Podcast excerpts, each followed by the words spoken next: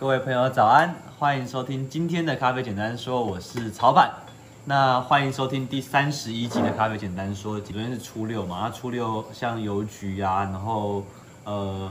公家机关它都是昨天才开门，所以我昨天跑了很多，跑了银行，跑了公家机关。不过我昨天下午还是有有一个时段，我就是去了一间茶馆，是我自己很喜欢的一个茶艺馆，它叫做云仙茶馆。我是第一次去，我会知道这间店其实完全是一个巧合，开在一个小巷子里面，有多小呢？就是小到那种只有机车可以开进去的地方。巷子里面它其实通到两边的出口，其实的路也没有多大啦。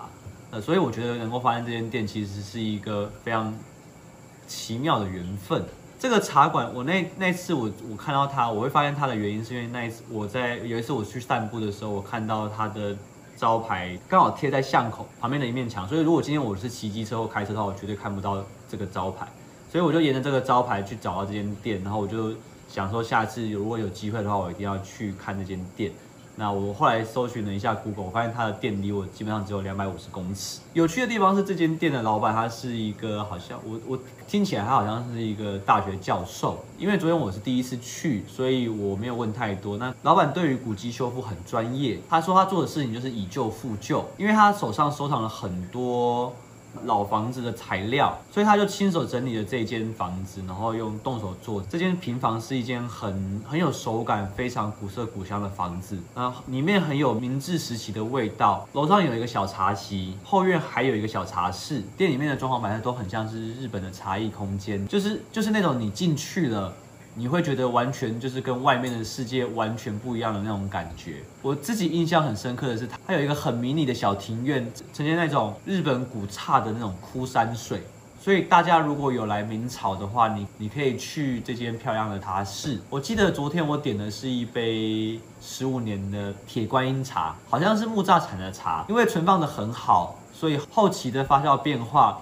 会让茶叶转出很棒的味道，因为茶叶、红酒甚至是雪茄，它都有这种存放熟成的机制。但为什么咖啡没有这样子的熟成机制呢？今天我们的主题要来聊聊关于咖啡的熟成。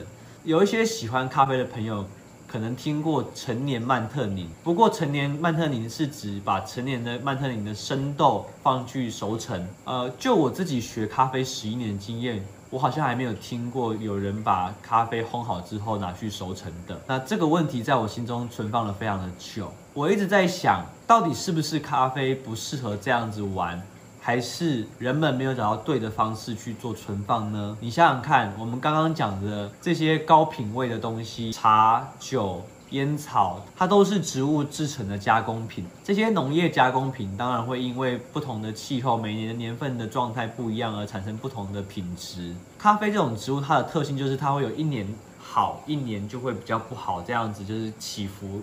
的落差的特性，两年一次好的，所以说我们有没有可能把咖啡像红酒这样子存放起来，是不是会会是一个很不错的方法？如果有在玩红酒的朋友，大概都听过，就是一九九四年的法国勃艮第是一个很棒的一年，二零一五年产的肯亚也是非常棒的咖啡。咖啡如果有一天能够发明这种存放的方式的话，整个产业会有很不同的变化。咖啡产业之所以没有这样子的存放，是因为目前整个主要的咖啡圈认为咖咖啡豆一定要越新鲜越好，这个概念不只是在烘焙好的咖啡，其实在烘焙前的生豆也是这个样子。烘豆师普遍都觉得，好的豆子一定要是当季含水量充足的咖啡豆。当然，这也是经验。往往过季的咖啡，也就是超过一年的咖啡，很容易因为香气挥发，喝起来就是有点感觉柴柴的，就是有一种老木头的味道跟花生的味道。可是我们有没有可能？做一个大胆的假设，如果我们今天去实验某一种存放的方式，不管我们今天存放的是生豆，或者是我们存放烘好的咖啡豆，是不是有可能玩出一些不一样的花样呢？有一次我自己在店里面，我在跟我的小伙伴一起玩咖啡的时候，就是我们有一点游戏性质的玩一场手，